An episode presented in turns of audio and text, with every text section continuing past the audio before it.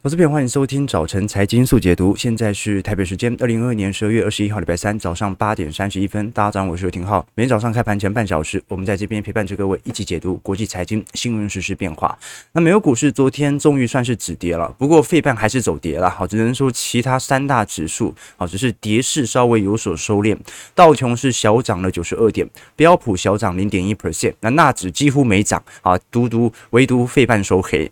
那么这一次我们看到昨天最重要的讯息哦，其实是日本央行的意外宣布政策转向，使得美债殖利率昨天也跟随着跳涨，但是美元就受到非常显著的承压。待会我们会来跟投资朋友分享啊，因为影响汇率最重要的就是利率水平嘛。那这一次随着日本央行开始放宽对于整体国债的利率水平压制，好，那国债水平的利率升高，就代表着日元。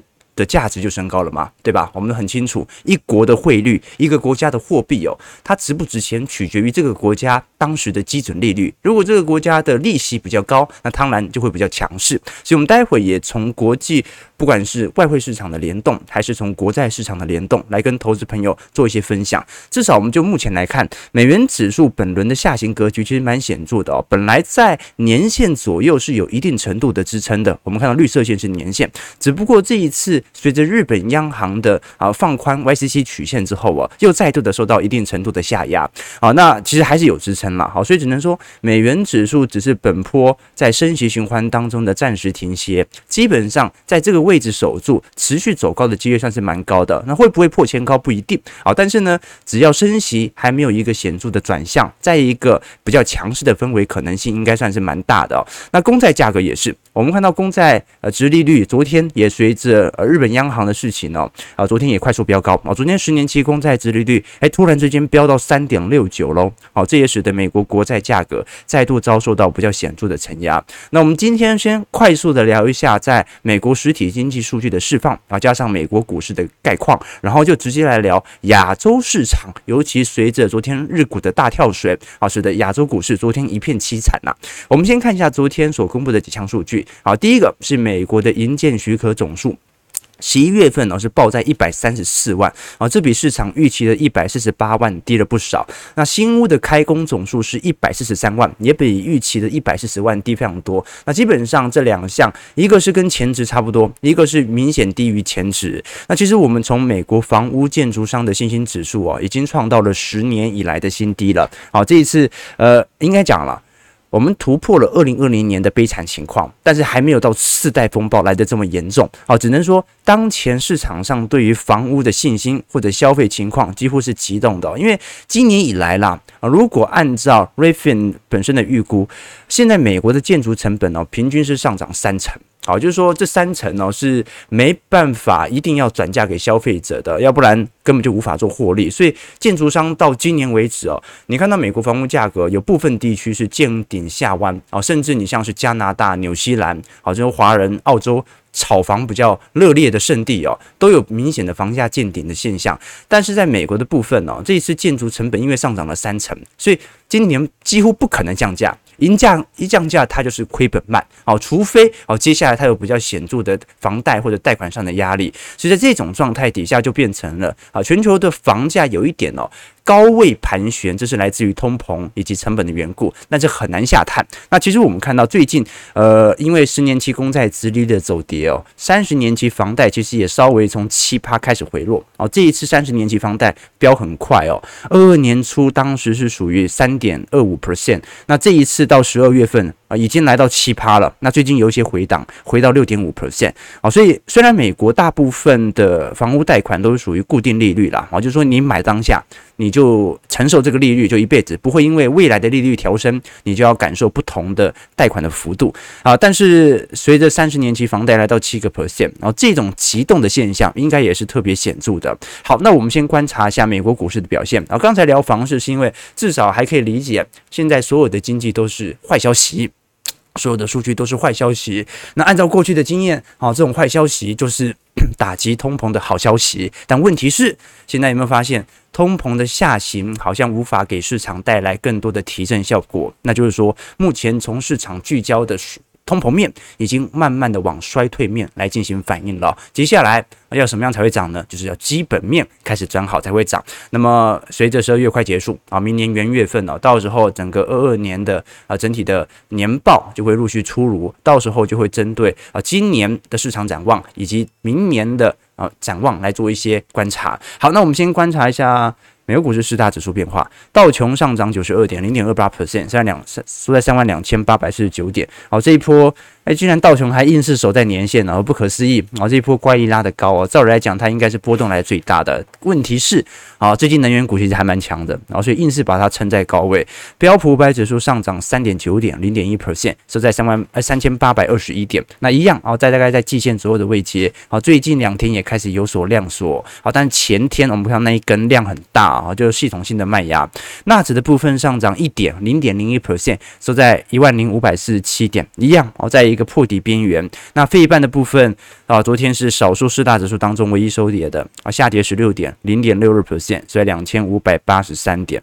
那其实费半成分股昨天普遍跌蛮重的，你像美光跌两趴，啊，辉达跌了一一点零四 percent，博通跌了一点零二趴，啊，好在台积电 ADR 跌幅没那么重啊，仅仅跌了零点六三 percent，好，但昨天我们看到哦，为什么这一波纳指这么弱？首先，重要的权值股啊都没涨。而且有很多都在破底啊，比如说前天我们跟各位提到的亚马逊啊，亚马逊股价破底了。那么昨天呢，特斯拉又破底啊，应该讲说每一天都比前天的点位还要来得低啊，就底底低啊。哈，这一波特斯拉的空头格局特别显著啊。我们看到特斯拉昨天直接崩了八点零五 percent 啊。好，这一次我们看到啊，许多投行原本在今年的目标价，想要守在三百块，这一次大幅都已经调到两百块了。那除了中国业务放缓之外哦，这一次市场也对马斯克能否同时兼顾 Twitter 和特斯拉的经营产生质疑。这一次马斯克还特别在呃 Twitter 上来询问大家说，能不能继续担任 Twitter 的执行长嘛？对不对？那呃，如果他留着，那就不好了，那特斯拉的股东就不开心了。所以我们看到特斯拉的。股价的压力已经蛮大的哈，就是从呃年初我们所看到的，当时在四百块一路跌到现在剩下一百三十七块，哦，这是非常严重的跌幅哦。如果我们观察啊，美国全指股当中的市值递减呢，啊，苹果它作为全球最大的全指股，它目前的股价其实整体跌幅哦，甚至都没有比当时六月份的低点还要来得低，它还算是一个比较具有抗跌性的股票。那微软啊，曾经在十月份破底，但是后来站回来了，阿发贝也是。Amazon 呢，则是在过去一段时间持续破底了。那我们看到深蓝色线哦，就是特斯拉哦。特斯拉本波的下杀段就很强了。本来它在八月份、九月份那一波的强势反弹，算是蛮显著的哦。只不过从十月以来的快速下杀哦，这一波就非常明显了。特斯拉是所有全值股当中摔得最重的哦。好，那 Meta。啊，Meta 至少在 过去几天还有一点股价的拉动，对吧？OK，那辉达就更强了。辉达是在今年九月份的费半下杀当中我，来的最为显著。不过本波反倒是比较强势的。其实费半从它跟纳指的比较起来，还算是有比较明显的买盘支撑。好，所以特斯拉不好是否代好代表着车市不好呢？我们来观察一下。哦，这一次根据盖世汽车。的数据报道，我们看到在十二月中旬以来，这一次由于芯片的短缺哦，呃，今年上半年生产的车辆是比较少的。那今年预估啦，全球车市大概相对于去年减产了四百四十一万辆。好，今年如果我们以汽车减产量来看的话，一直在增加当中，应该讲。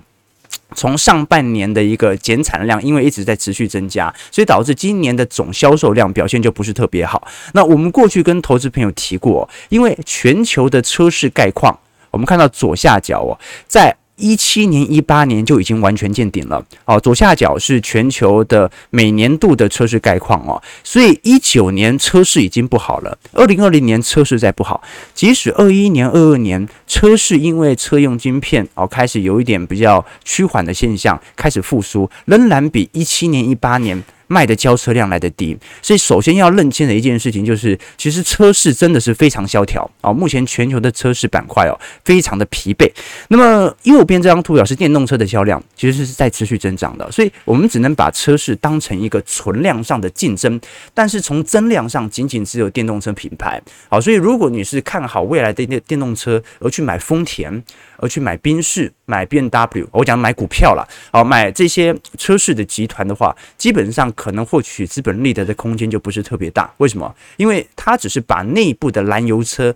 改成电动车销量来进行取代，但本身整个车市的增量已经不复存在了啊！唯一在存在的是属于电动车啊，所以只有电动车品牌比较具有显著的支撑力度。那我们回来看，其实电动车在今年的展望哦，仍然在持续发酵当中，所以。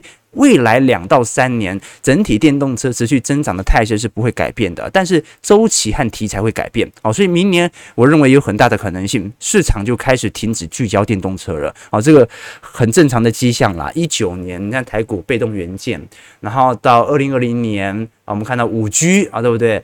然后到二零二一年啊，这个航运啊，二零二二年那现在炒个电动车、元宇宙、NFT 嘛，就每年都会有题材。啊，这而这个题材在发酵的当时啊，其实都是一个建制的初期。好像今年呢，其实真正投资金额实体正在新建当中，规模最大的并不是电动车，是五 G 系统。好，光明有没有发现，现在越容易收到五 G 了？因为基地台一直在建哦，所以这个股价它会领先实体经济来进行先行反应。那么既然电动车它今年已经反应过一波啊，那么特斯拉也曾经有一波比较亮丽的涨势，那可能明年题材就会改变啊。但是实体动能它还是存在的啦，好，所以只能说它会渐渐的从成长股慢慢的往价值股来进行带动。那我们可以观察到，其实如果以上半年的全球新能源车来排名，特斯拉到目前为止还是市占率第一，可是相对于第一季哦，其实已经下滑很多了。特斯拉在今年第一季的市占率是二十点五 percent，第二季已经下滑到十五点九了。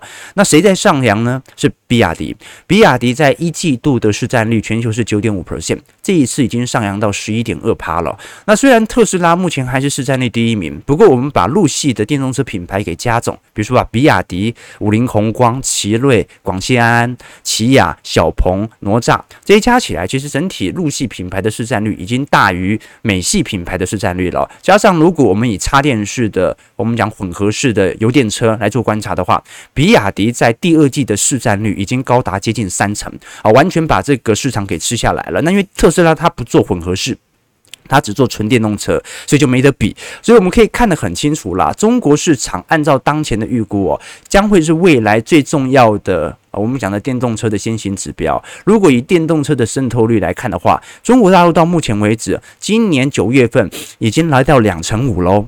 那么欧元区大概也才一成七左右，那么其他地方，你像美国啊，好，或者说你看台湾电动桩其实蛮少的嘛，那本身这种电动车渗透率就很难进行拉高，那实体销量就很难进行拉抬，好，所以我们可以理解到一点哦，就是说，呃，之所以接下来中国大陆市场会是电动车的先行指标，就来自于国有政策和电动仓的整体的配置，所以如果一个国家电动桩越多，那当然越有利于电动车的发展。那如果哦，按照当前的趋势，因为特斯拉，我们过去跟投资朋友提到嘛，十一月份在中国的交车量才十万辆哦，这个这个很明显，销量是比比亚迪少很多啊，接近是少了一半嘛。好，比亚迪在十一月份的呃汽车交货量是二十三万辆。好，那不管如何，如果我们观察到技术源头，也是一样的问题。现在在整个二二年全球前十大的电动汽车的制造商当中，新能源的战线已经成为了类似中韩对抗哦，几乎没有美国的市场哦。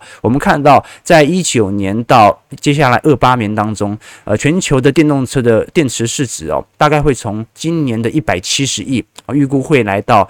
二零二八年的九百五十亿哦，那不管如何一定提高。那很遗憾的一件事情是，电池的附加价值并没有像汽车这么高啦，所以大部分的资金都集中到过去我们看到过去两年的特斯拉。好，但是如果你从实体电池技术来看的话，啊，这个是中国大陆在卡。美国的脖子啊，或者说韩国啊，所以看得很清楚啊，大部分的技术都是在中韩两国之手上。那我们大概也有一个比较呃显著的一个预估和判断了。那基本上特斯拉如果是以全球角度来看，它还是最畅销的电动车款，但是因为全球的电动桩的建制的速度是跟不上中国的，所以中国未来的在电动车的市场没有意外的话，它会远远大于欧元区以及美国，那就要观察一下到时候的情况了。那另外一点是属于呃。电脑产业的问题啊，因为这一次我们看到昨天 c a n l e s 公布了个人电脑的出货量哦，这一次在十一月份，我们讲第三季一整体几乎是下滑了两成二。啊，虽然第三季是返校季啦，正常来讲开学哦，这对于呃教育领域的换机需求应该算是蛮显著的哦，但是平均电脑出货量哦仍然下降了六百万台，同比也下降了一成三。好，所以这一波我们看到啊，不管是联想、惠普、苹果、戴尔、华硕啊，几乎在整体的增长当中啊。除了苹果，我们看到年增长率还有两成之外，啊，其他都是双位数哦，而且都是两成以上的衰退哦。我们看到联想衰退了两成四，惠普衰退了三成六，戴尔衰退一成八，华硕衰退两成四啊，仅仅苹果居然年增长有两成呐！哦，所以这个市场上的变化真的是连电脑都是苹果一家独大啊。不过我们也观察到了啦，哈，就算苹果现在整体销量不错，但是明年要超过今年的可能性几乎是零啦。我们看到现在这些做 NB 的 ODM 厂啊，不管是广达、人保、伟创、英业达还是和硕，在整个二二年的笔电出货量都是直线下降的。好，那不管如何嘛，反正苹果电脑最后也是由这些 ODM 厂进行组装。那如果这些 ODM 厂库存太高，那慢慢的就会传导回。品牌上游端，那个也可以观察到哦。现在不管是 PC 品牌哦，还是板卡，还是笔电代工厂的库存天数，基本上都在陆续创新高当中。这也是值得投资朋友来多做些留意和注意的。OK，好，那我们大概把整个美国市场的概况做一个梳理之后啊，这个时候就要拉回来聊一下日本央行昨天扩大收益率曲线来进行控制区间的变化。哦，昨天日本股市是暴跌，好，但日元是暴涨啊。那我们先来做一个观察啊，因为日本央行行在昨天周二的央行利率决策会议当中，是直接宣布把日本十年期国债的收益率啊升到零点五趴左右。那过去它是呃设定在零到零点二五 percent 嘛，我我们可以这么理解啦，做一个简单的梳理啊，就是说，呃，什么叫做收益率曲线的管制哦？简单来讲，就是央行它会无限的去购买超出控制利率区域的日本国债的卖盘。简单来讲哦，你想想看呢，如果它设定在零点二五 percent，那如果国债利率水平按照市场的卖压，我一直抛售日本国债嘛，一直抛售，那是不是正常的自然利率它就会飙到零点二五 percent 以上？那这个时候如果飙上去，代表国债价格下跌了嘛？那日本央行要怎么把它控制回零点二五 percent 呢？简单来讲，就是央行会制造出货币。无限的货币宽松，然后把这些货币宽松的钱拿去买债券啊。简单来讲嘛，就是我把它控制了一定的利率水平，就代表着我不允许市场上持续的抛售国债。你敢抛售，我就敢接。所以我们就看到啊，今年日本在年中的时候啊，日本银行大概已经买下了百分之五十的日本国债哦。就因为反正你也不敢让它跌嘛，那我就一直做空你，一直做空你，一直做空你，一直抛售债券，一直抛售债券哦。那日本央行就一直接，一直接，所以现在预估哦。年终的时候已经买到了五成的日本国债，啊，现在已经买到六成五了。那到呃明年的话，可能会买到八成。好，但是现在终于受不了了嘛。好，现在这个随着联准会的升息周期，那加上日本它持续的货币宽松，其实也没有造就内部经济体质的变好，最终它就被迫我们看到啊，在内外的压力底下，被迫放弃我们看到的收益率曲线的控制区间。也就是说，呃，日本至少从货币宽松层面来看。它放缓了啊，没那么宽松了。那至于接下来它会不会转为升息，这很难说。但是至少我们可以看得很清楚，日本央行在日币持续走贬的情况底下，它并没有带来更多的附属效果。其实它是允许日币走贬的，但是经济没有变好哦。比如说，我们看到呃，过去一段时间。这个日本智库预测，现在不管是台湾还是韩国，台湾在今年的人均 GDP 已经正式超过日本了嘛？那明年韩国应该也会超过日本了。所以现在日本央行哦，这不只要遭受内部通膨所形成的名义上的排挤，它也包含着在国际竞争力度的下滑。你说台湾人均 GDP 怎么可能超过日本呢？那一个最直观的原因嘛，那就是日币不值钱嘛。你一个国家赚的钱。那个币值不值钱，那当然就会造就它的人均 GDP 相对以美元计价来看就会有所下滑。好，所以我们看到哦，昨天日股是直接暴跌啊，因为日本股市它跟啊、这个日币啊它是呈现反向关系啦，好，跟台币比较不一样。那我们也观察到，呃，因为刚才跟投资朋友分享嘛，利率水平是一国货币的重要代表。那如果日本央行它放宽了利率的上限，日本国债的利率水平往上升，就代表着。存钱存在日元的利息拿得变多了，那这个国家的货币就会变得值钱哦。所以我们看到昨天日币是直接暴升了，从一百三十六块直接升到一百三十一块哦哦，这个美元兑日币哦。那其实这一波日币的走升已经很强劲了，从当时在我们看到十月、十一月的最高点一百五十二块，一路现在升到一百三十一块哦，所以升值的趋向也算是特别显著的。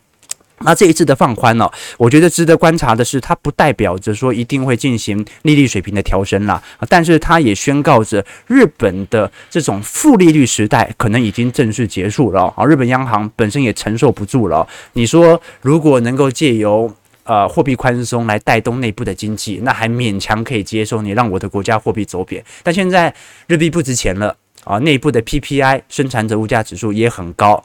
但是民众也不消费，经济也不是特别好，然后人均 GDP 又被台湾、韩国给超越，那那种感觉就好像有一天台湾的 G 人均 GDP 被那菲律宾、越南超越的感觉，啊，那心情不是很好受啊，所以肯定会有一些名义上的压力的。好，那其实最终我们还是要回来看呐，啊，日本内部的经济表现哦，其实在过去几个季度表现不是特别好，啊，日本已经连续好几个月度都是属于我们看到的啊出口。走皮，而且逆差的现象。那就算是旅游业，我们看得也很清楚。虽然台湾人现在啊，几乎这个每周都在飞日本哦，一有假期就飞日本哦。可是我们看得出来，哦，这张图表是日本现在在过夜啊，应该讲说了。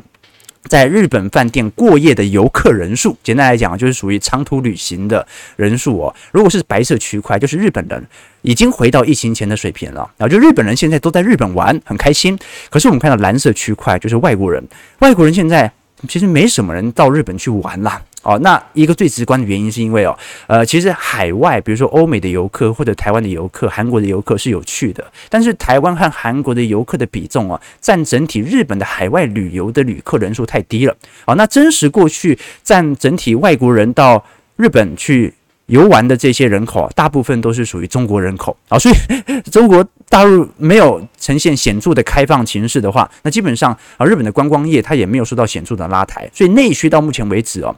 第一，PPI 高啊，这个生产者压力很大。第二，旅游业、观光业也没有受到非常显著的拉抬。那更何况哦，日本的经济它是属于长期的疲惫。我们过去曾经跟投资朋友关注过哦，日本目前是一个低欲望的社会。如果从日本家庭的各类支出，我们从一九八五年到一九九零年，就是当时啊日本这个史上货币最为强势，把帝国大厦买下来的那段时间，来跟一九九零年以以后啊这个日本泡沫破裂之。后的变化，你可以发现哦，日本其实大部分的各类的年支出哦，不管是服装类啊，不管是鞋类啊，食物类啊，其实都在递减当中。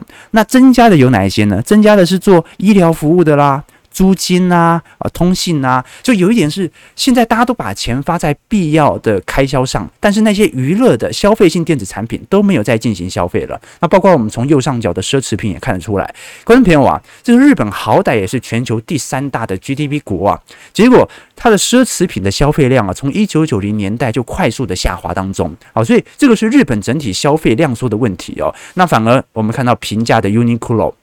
从一九九零年代以来就开始快速的飙升，日本便利店的经营情况也是越来越好，所以你就看得很清楚哦。这个日本呢，它是全民进行简约化、全民低欲望的社会开始反映的实体现况。那这个就是日本长期的问题啦。我们常跟投资朋友分享哦。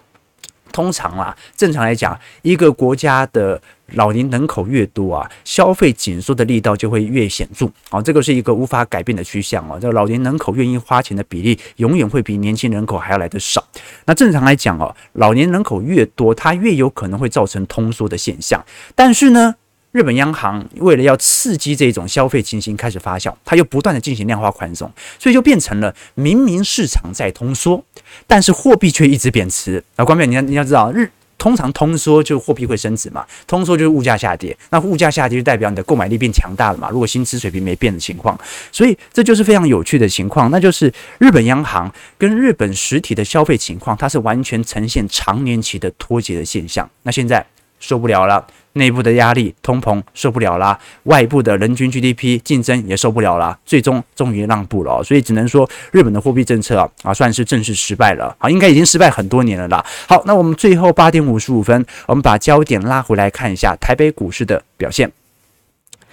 台股昨天老实说了，因为是外资系统单的卖压，直接跌了两百六十三点，成交值放大到两千六百三十六亿。哦，这一次主要是外资大卖，外资卖了一百零六亿啊。虽然卖的也不像是呃前几个月单日的大量啊，但是因为外资已经连续三个交易日都是卖百亿，所以这三天卖压算是很重啊。不过我们过去也跟投资朋友提到啊，这个散户这一波也没追，所以这个跌了也不是特别痛啊。反正现在市场上。其实讨论股票市场的人已经不多了嘛，这少数我们还在这边每天跟各位做直播。那昨天成交量稍微放大到两千六百三十六亿哦。其实如果我们以相对台北股市的跌幅来跟海外亚洲股市来看的话，其实差不多啦。哦，日本股市昨天下跌二点九四 percent，跌最重，然后这来自于日元的高强度走升。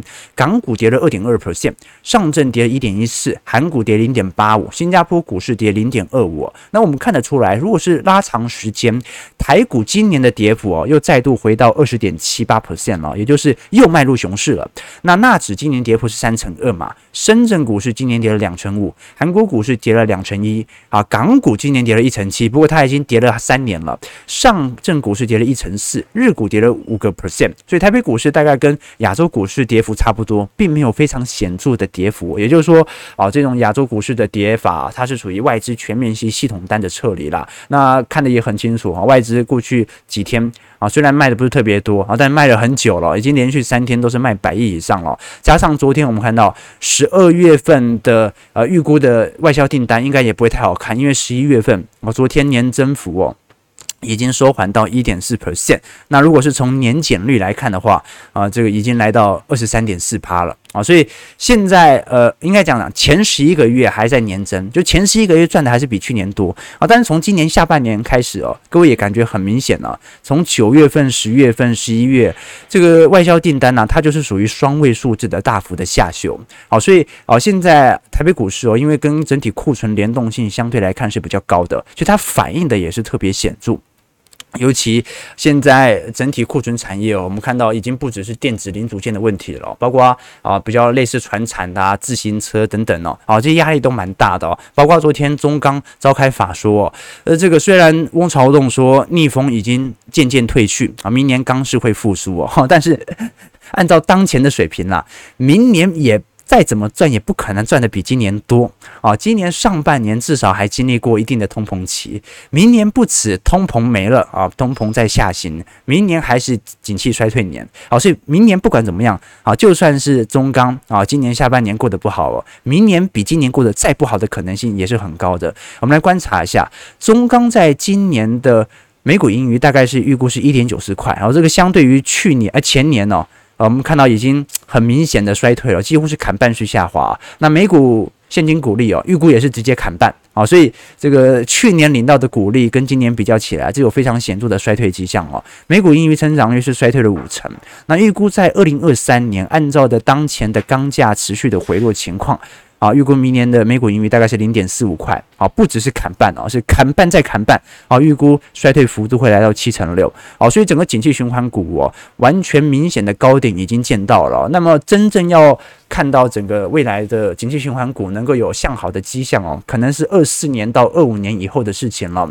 所以二三年的确是针对这些景气循环股来多做一些观察的时候了。那当然股价有可能会先行反应哦，或者说提前进行主体。但不管如何，真正这些景气循环股的基本面的到来，应该只有二四年才会有显著的增长了。那能不能正成长都很难说，能不能止跌才是更重要的，对吧？好，我们先看一下投资朋友的几个提问，来跟大家。多做一些交流。OK，这个连庄董说，连日本都加入抢钱行列啊，不让欧元和美元啊专注于钱。其实现在在全球的利率水平大幅升息底下，你看最明显那个土耳其嘛，土耳其还在宽松。好，所以如果连日本都开始转向啊，那。中国会不会也跟着转向呢？好，这个大家其实也可以感受到哦，中国内部的消费情况也是非常之紧缩的。可是中国内部所感受的 PPI 水准呢，仍然是过去几个月以来是很高的。哦，所以呃，中国大陆的中小企业内部所承受的通膨压力其实很大，但是消费又是通缩的。哦，所以生产者通膨。但是消费者通缩，那最终就会导致整个剪刀差持续在增大当中，形成一定程度的压力。那最终你还是得有放宽的时机点嘛，哦，就是说你可能还是被迫啊要跟随着全球利率水平，只不过啊这个可能还有其他系统性的问题，所以它被迫要进行宽松啊，以避避免房市出现违约的情况。好，那我们看到，如果中国在电动车上面这个啊持续这个。哦，你的意思说，中国如果在电动车上面持续做领先的话，美国就不用电动车了？哎，这很有可能哦。照你这样讲的话，OK，的确啦，的确，OK。好，我们看一下台北股市开盘的表现。好，其实台股今天上涨九十四点，收在一万四千二百六十二点。今天量能又缩了啊，又缩了啊，这是 这很明显嘛，这全部从头到尾都外资在玩呐。我昨天看小台多空比哦。